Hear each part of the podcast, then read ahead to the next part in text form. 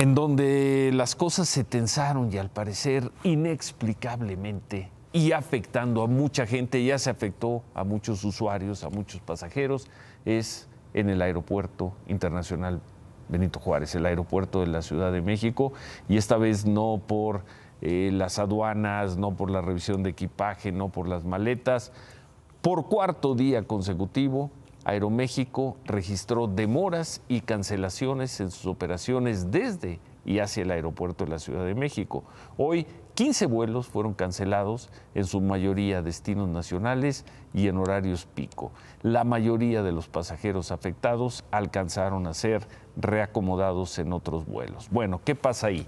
La Asociación Sindical de Pilotos Aviadores está acusando a la empresa Aeroméxico de ser la responsable de estas eh, cancelaciones de vuelos por lo que consideran una errónea reestructura operacional y por planear vuelos a partir de la idea equivocada de que las tripulaciones tienen que aceptar por fuerza jornadas de hasta 14 o 15 horas continuas o modificar descansos para seguir con su programación.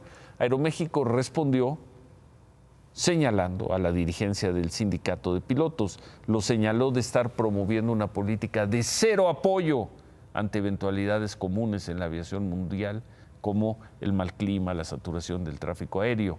Dice Aeroméxico, es falso que haya una incorrecta planeación.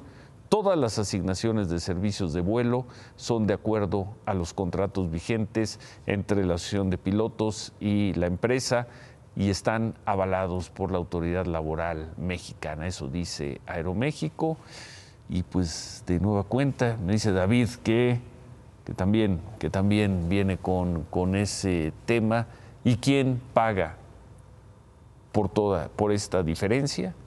Los usuarios, los pasajeros.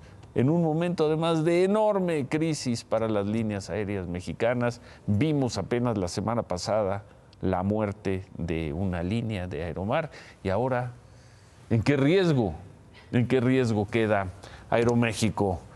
¿Por qué pones esa cara? Que vas, a, vas, a, volar por Aeroméxico. ¿Cómo estás? Bien, buenas noches. ¿Cómo 15, sí. 14 horas continuas? El presidente del Colegio de Pilotos fue muy claro, Ángel Domínguez Catzín lo dijo, no pueden volar más de 90 horas al mes. Imagínate volar con un piloto exhausto. Sí, pero... El peligro que eso representa como pasajeros. Y como pasajero eso nadie te lo dice.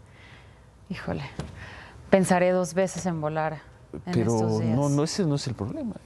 Un vuelo, ¿cuánto Sí. dura, cuánto dura un vuelo México-Tokio? ¿Cuánto no, dura? No tengo el dato preciso. 14, 15 horas. Pero a ver. 14, 15 horas. Claro, pero Sí. 14, 15 horas ¿Cuánto dura en un vuelo, solo vuelo. México, eh, un vuelo de Aeroméxico a un destino internacional? Pero en 10 un horas, solo 11 vuelo. horas. Bueno, vamos, vamos con... Dos, tres vuelos al vamos, día. Dejémosle eso a, a Marco Silva. Veremos. Sí.